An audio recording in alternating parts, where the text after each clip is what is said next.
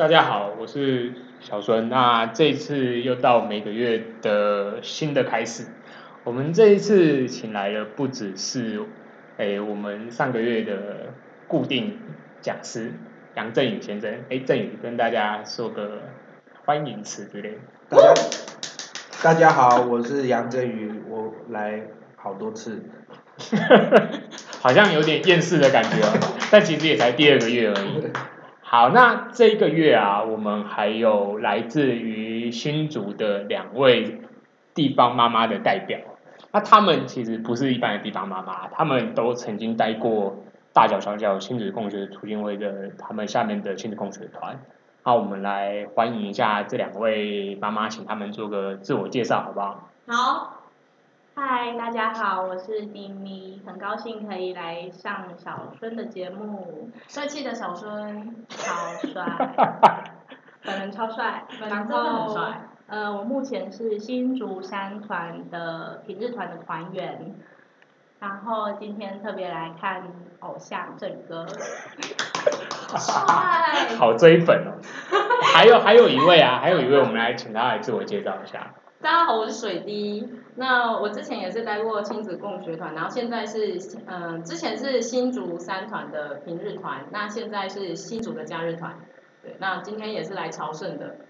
就这一集啊，呃，刚才我们有两位来宾，水滴跟丁咪啊，他们有特别从新竹上来台北啊。那其中一个是朝圣的心态哦，那另外一个是他们有对于诶振宇在暖暖蛇。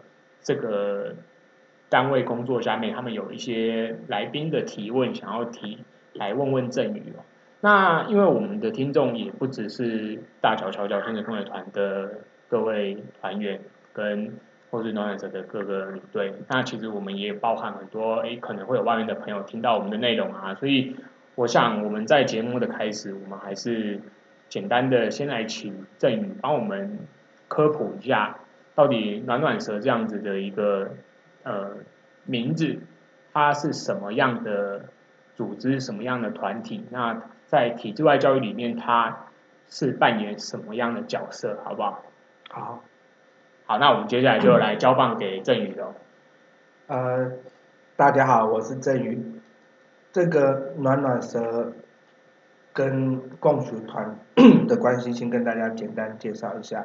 就是如果是学龄前的话，主要就是零到六岁可以参加我们的共学团。那我们共学团的教育的理念，主要就是说，比较用民主的方式，不要打骂、威胁、恐吓、利诱来对待小孩。这是共学团在学龄前的部分。那暖暖蛇的部分是在国小阶段，国小阶段的学习，现在一般的理解，大部分都是送去学校嘛。那我们暖暖蛇比较算是体制外的自学的形态。那现在台湾的呃体制外的学习有各式各样子的呃方法或流派，暖暖蛇你就可以把它理解为一种体制外的学习的方式。那暖暖蛇它的一开始我们其实是没有名称啦，因为我们早期呃在创办的时候是各个县市的地方去跑。带小孩子去认识不同的人或事情，然后所以用台语来讲就是叫做乱乱蛇，那把它弄成中文就是四处跑嘛，那就是变成暖暖蛇，这大概就是暖暖蛇的由来。哎，那振宇，我在这边想问你啊，暖暖蛇成立到现在已经多久了？暖暖蛇的运作大概八年左右。那是北中南三个地方都有吗？哎，早期我们的运作是。算是台北为主一个，然后高雄一个。那我们运作几年下来，参加的家长、参加的小孩也越来越多，所以现在大概在不同县市大概有八个暖暖蛇的团。八个，嗯，所以有总共有八八个暖暖蛇。所以它是一个地区不止一个吗？还是说一个地一个县市就是一个？目前的话大概是八个县市各一个，就八个团。八个县市各是这么多了？对对对对对。所以我们每半年会开一次，就是全台湾的暖舌家庭的大家聚在一起讨论一些教学或带小孩的方式的会议。上一次最近一次开会大概有两百多户。哦，全暖会。对，将将近三百户。就是八个暖蛇团，总共有两百多户的小孩。对对对。那全台湾聚集在一起，就大概地点是轮轮流在不同地方举办。嗯。那聚在一起讨论什么？可以分享一下。哦，我们讨论就是说，怎么样看懂小孩的学习嘛，然后大人自己怎么学习，就是大人自己的学习也会影响到你能不能去辨识得出来小孩现在在学习上处于什么状态。所以会有一些是个案上面的理清，就是说一个小孩特定的状况发生了，这个是什么状况，我们可以怎么理解。然后还有一些就是团体运作上，在教学设计上怎么规划，这一些是其实在暖和日常几乎三不五时都会遇到的各式各样的考验。所以大家聚在一起的时候，等于是交流每个县市的暖暖蛇的团各自有什么样子的方法去处理这些状况。那我们来聊一下说，说对于诶完全没有进过体制外教育的这些家长啊，你你觉得暖暖蛇有别于学学校的地方在哪里？好，就是如果要谈暖暖蛇的话，像刚刚小孙讲的，我会把它先放在就是体制学校跟体制外，如果分成这两大块好了。那大部分的人的理解比较是体制学校，就是因为除非。你是在国外长大，或者是你从小就是有读体制外学校的经验，不然大部分我们这一代当爸妈的，我们小时候的学习经验，大部分都是在学校嘛，所以我们对于体制外的理解是，基本上材料会是比较少的，所以在理解说体制外到底是什么的时候，很容易大部分人会觉得说啊，有没有学历，诶有没有在学东西？会不会以后没办法衔接回到体制？大概都会有很常见这样问的类型。那可是其实是在二零一四年左右，有一个实验教育三法通过，等于是在法令上给予体制外一个合法的、合理的空间，可以去做有别于体制学校各式各样的搞法。所以在法令上，这个已经是 OK 了，等于是现在。在体制外自学已经是一个合理的、正常的选择，而且一定会有学历的，这是最基本的。有一些人，像我有时候带小孩去便利商店或者一些店家跟他们闲聊的时候，他们第一个很常见问的问题就是说有没有学历？有，现在是有的。那他的学历会是什么样子的内容？因为假设你要回到体制内。我这个学历是，哎，我帮他，我帮他白话一下，就是说，比如说我本来在暖暖蛇念到呃九岁好了，就是对应小三小学三年级嘛，对不对？假设我这时候突然不念了，然后回去体制内的话，能不能够直接转进体制内的小学三年级或四年级？另外一个问题是说，毕业证书这一块，如果说暖暖蛇你念到呃十二岁毕业好了，这样就假设对应的是体制内的国国小毕业嘛，那。暖暖蛇会发给你一张毕业证书吗？哦，呃，这个问题可以用两点来谈，一个就是所谓的毕业证书，现在在体制外自学的部分的话，你的学籍是挂在你的户籍所在地的学校，比如说 我是在呃新竹的竹北的某个国小附近，那我的学籍其实就是挂在那个学校。所以我提申请书就是提给这个学校，对对，送件给教育部，对对，这个是。呃，学籍就是挂在你户籍地当地的一个学校，然后另外就是你还要像刚刚水滴有讲的，写一个自学的申请书，让你所在地的国小转交到地方的教育局，啊，让他们去审议这个你的自学的案子。他那其实就是他们每一年在写的自学计划。对，所以如果你的自学申请是以，比如说如果申请两年好了，那两年之后你可能要继续自学，或者是你要回一般的学校，当然都。各自可以选择嘛，啊如果回一般学校，就回你原本的户籍所在地。对，哎，好像有一位嘉宾要提问，请说。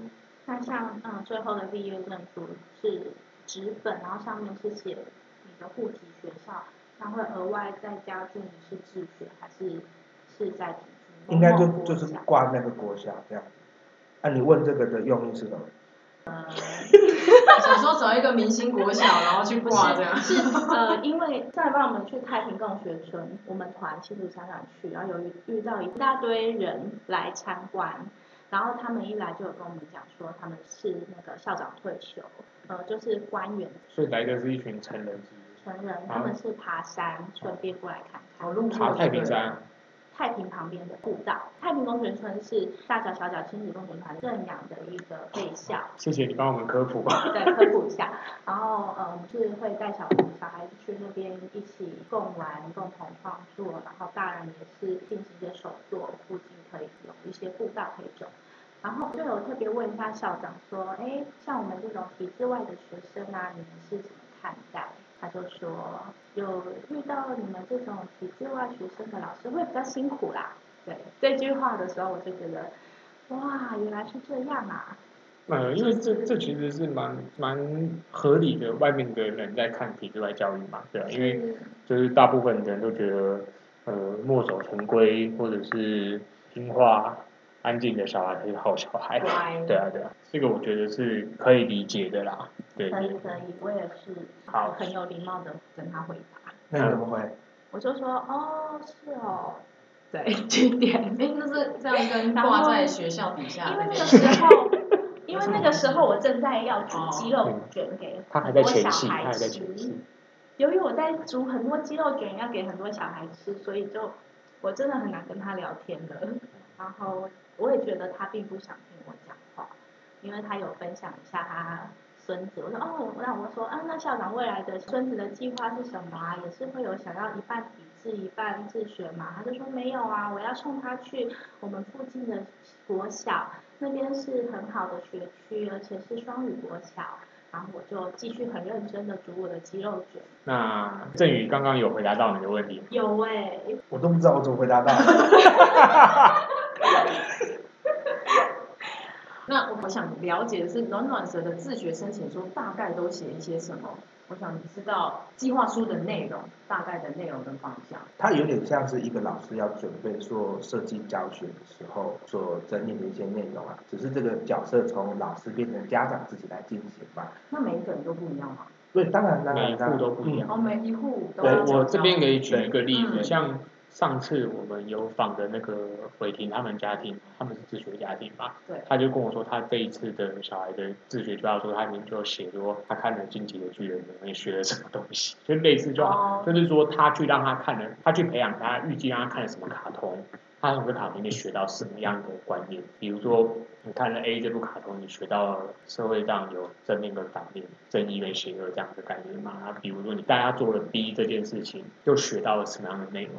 基本上他们是以类似这样子的方案再去写他们的计划，就有点像说传统课本里面课纲，课纲是让你知道一整年里面他的学习目标在哪里嘛？对，对啊，那。自学家庭也是一样啊，它其实就是等于说，好像要你去跟一个官员交代说，你这个小孩你是有在安排他学习，他不会脱节于社会。那有没有可能早教的报告内容书跟实际上的作为没没有错，是不一样的？因为这我认为这都是因为计划可能不是要变化嘛。对，就 paperwork。所以会不会是那个计划书其实写一些官员会喜欢的东西？我没有没有，这个我 Q 一下水滴好不好？他是在联发科工作嘛，对不对？对，联发科里面你们缴交很多报告什么的，一定也会有类似的情况啊。就是你交的东西，其实你不要害我啊，老板，我都很认真写，我写的都是真的。不是说会买，老板，我学的是真买一些病毒进去。然后你五年后还可以，你说我自己的 bug 自己埋在里面，五年后，哎，我回来了，我来解这个 bug 了，这样。我没有，老板，那个 bug 真的是我弄的。看起来这个问题不好提问哦，当事人不方便说。那我们请郑宇来继续，刚刚刚刚你这边有。那个自学计划书，刚刚水滴问的一个关键就是，我们一般人怎么去理解？就是它其实不是官样文章，它也不是向官老爷申请。拜托，让我去自学都不是。对，我听起来，我觉得我们不是要去恳求他让我们通过，我们可以把自学申请的计划书当做是一个帮助家长自己理清，说，哎，接下来一年、两年、三年、五年，我想要怎么安排我自己小孩子学习，等于是透过这个写计划书的过程里面来帮助自己理清。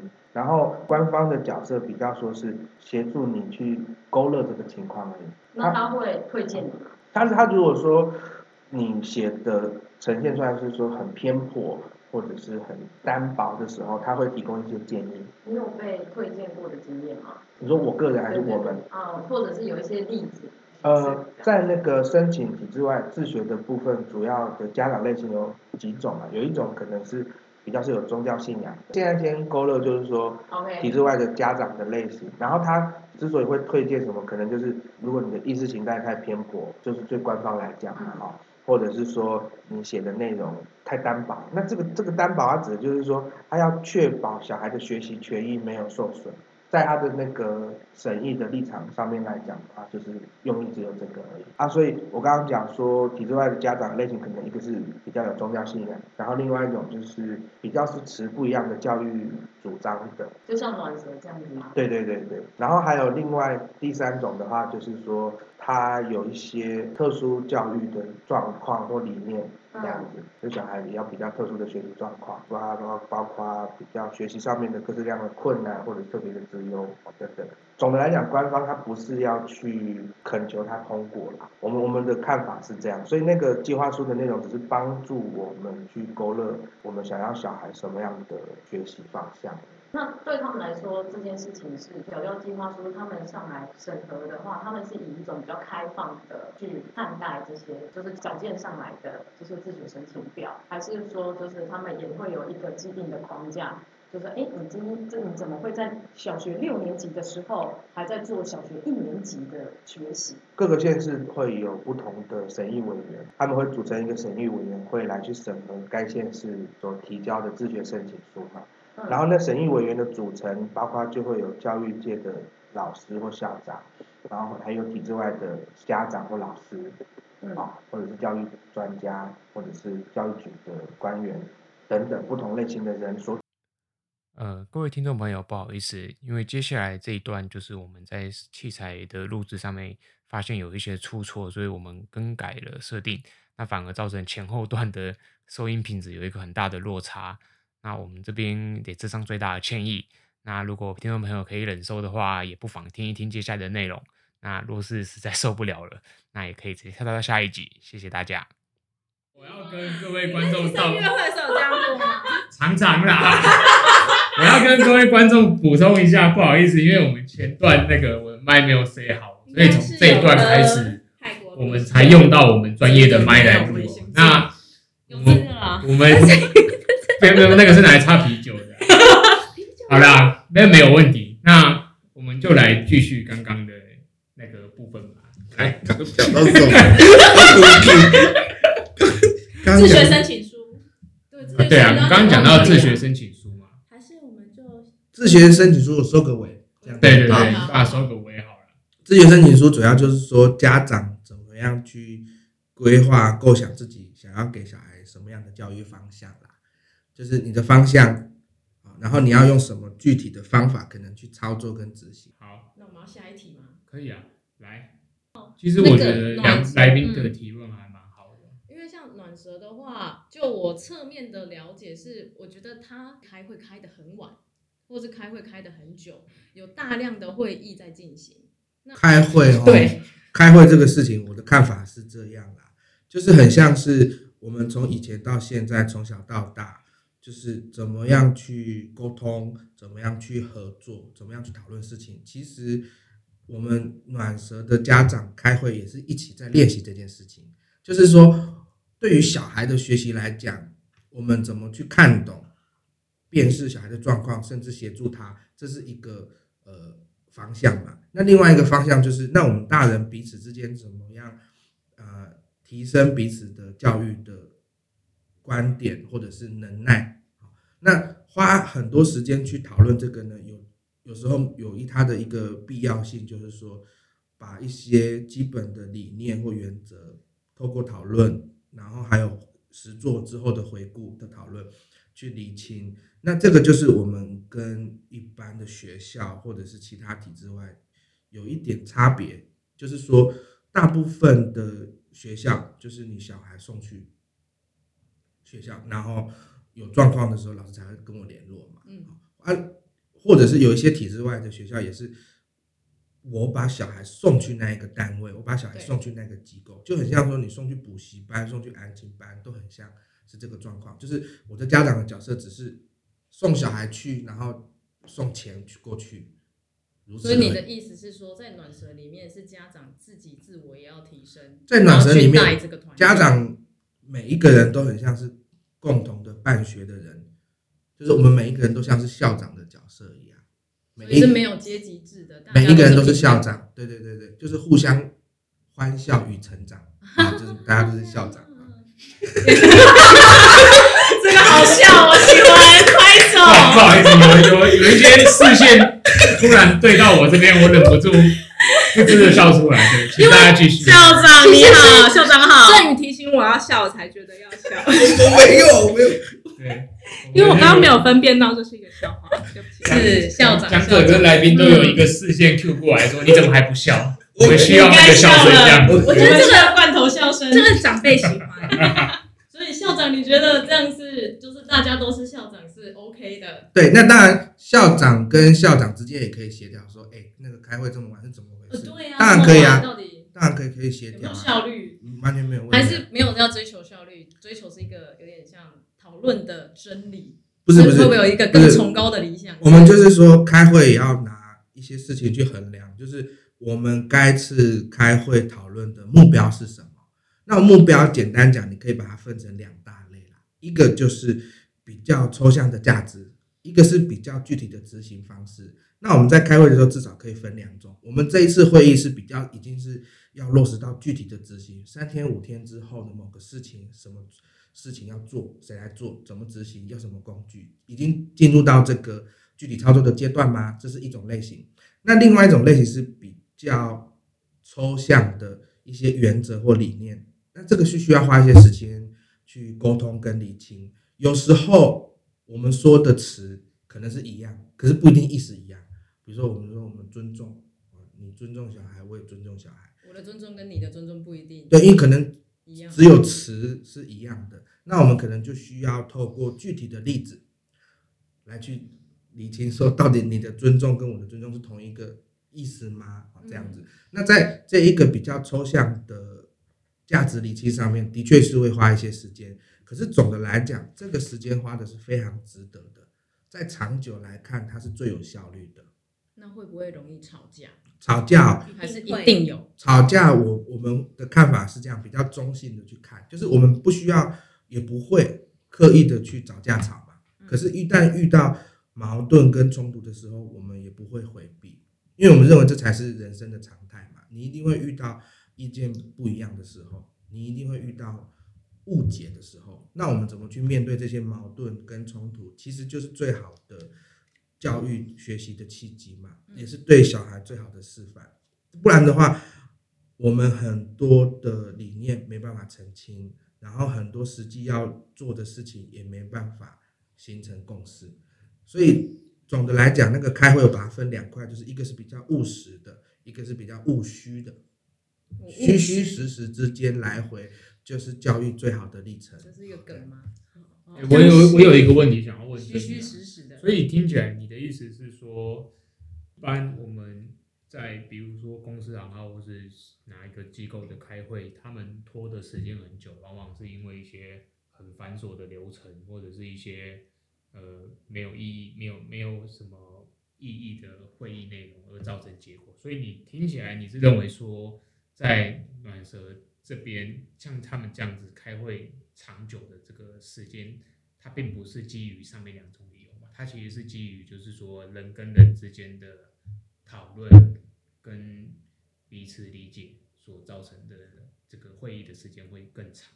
诶、欸，有时候开会时间长短不一啦，那是说开会时间长可能也反映说我们大家都在学习怎么开会。怎么讨论，怎么沟通，就是没有说我已经会了，然后才开始开会嘛，而是边做边学，边开会边乔。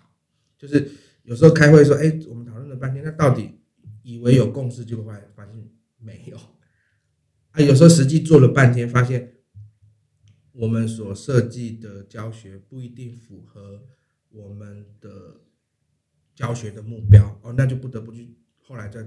就砍掉重练，就会比较花比较多的时间。对，所以大部分的开会是我们很愿意去做调整，那总的目标就是让小孩的学习是跟我们的日常的对待是一致的，就是我们的教学的目标跟我们实际的教学的互动是一致的，不要脱钩。了解。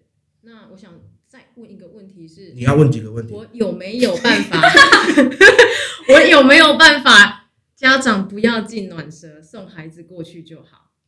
会不会假设我今天家庭状况，我真的没办法，我一定要双薪去上班，那我没有办法随时就是有一个人力全部全心全意的放在暖舍里面，因为就我所知，暖舍是至少其中有一个家长是全心全意投入在里面的。就是势必要在双亲里面抽走一个人力去做这件事情。那有没有暖蛇里面有没有那个状况是，诶，他真的经济环境有困难，他必须要爸爸妈妈没有办法随时都在身边，或者是诶，爸爸妈妈有一侧要去照顾他的亲人，总之就是没有办法双亲一起。可是他又很认同这个教育理念，他很想要，很想要走暖蛇这一条路。那这个有没有类似的案例，是有折中的方式，可以让他去送孩子到暖蛇的这个教育体制里面来？嗯，这个问题主要就问说能不能，呃，我认同这个暖舍的教育理念，然后送小孩去，可是我爸妈因为工作的关系或等其他的考量，没办法去，或者他就是单亲。其实我们暖生也不少单亲的妈妈，嗯，来带小孩来参加的。对，那这样的话，他怎么有办法？呃，比如说一边工作，因为就我知道暖蛇他需要，呃，家长也是在上课的时候就在旁边观察他的孩子，观察别人的孩子，观察所有这一切状况，他孩子的学习状况跟所有的互动。那我如果今天我还要上班的话，我白天跟不到这些东西，我还有办法跟其他人一起合作，然后去完成这个这整个暖蛇这一条路吗？嗯，我们暖蛇的运作形态其实没有一个一致的。流程或一致的办法，然后各个县市在不同的时间点，其实它的运作形态也非常动态的。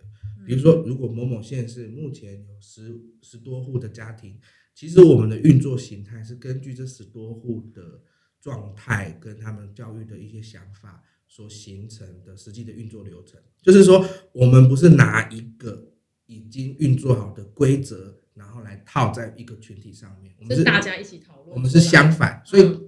每一个县市的运作形态可能会不尽相同，因为这样听起来还是很抽样。有没有一个一个假设？以我刚刚讲那个单亲的例子，如果他还要上班的话，嗯，那有没有这样子的状况可以跟我们分享？像那个我们有一些单亲的家庭，他妈妈的工作比较是可能做时间是比较弹性的，所以他、哦、他可以选择什么时候去安排他的工作。OK，这是一种。一种一种方式，那如果他运作的比较久的时候，他也可以跟其他的家长互相协调，就是不同的时间更换，就是不，我们没有一定只能挑某一天开始进行暖舍嘛，对，也是选你 OK 的时间这样子。然后还有一个就是说，如果体制外的教育有各式各样啦，那我们暖舌的这个是体制外的各式各样的其中一种，那我们这种是比较。希望家长多了解、多参与进来。那参与进来的时候，其实的确它就会影响一个，或或者决定一个家庭去考量他们的价值排序。就是对于一个家庭来讲，我们放在比较前面的价值排序是什么？那这个的确每一个家庭的考量都不一样，没有错。嗯，就是如果说我今天一个工作。我需要比较常加班，然后啊两个人也都是很常加班的时候，那这它是一种价值选择啊，就是你你选择为老板花比较多的心力嘛，嗯，然后最好的力气都花给老板嘛，那你回到家就是一累累啊，然后对家里的人当然你就没办法用最好的能量去对待他们了，那这其实已经是一种价值排序了，就是你最好的心神是。拿给你的主管，拿给你的公司，拿给你的老板。前途，就是某一种所谓的前途嘛。那所以有时候，呃，有一些人会觉得暖舍家长很像傻子嘛，就是我们所选择的价值排序跟市面上常见的不是那么相同，非主流啦。啊，就说非主流，对对，就是会显得很奇怪，就是为什么要花那么多时间在小孩身上。可是我们会认为说，嗯，花时间在小孩身上呢，其实它就是一种价值排序。如果说我们面对小孩，可是说口头说啊，我很重视小孩的教育，可是实质上我花的精精神又比较少的时候，其实那个实作跟实际的宣称是有落差的嘛。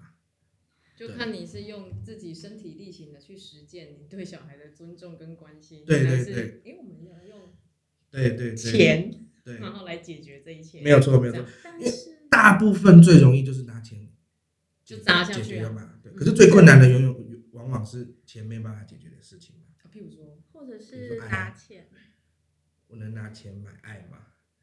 我能拿钱买尊重吗？钱砸下去，那个尊重是钱买得到的吗？那。碍于时间的关系哦，让我们来切个上下集好不好？我们这一集先到这个点，下一集再见啦，大家拜拜，拜拜，谢谢大家 love you。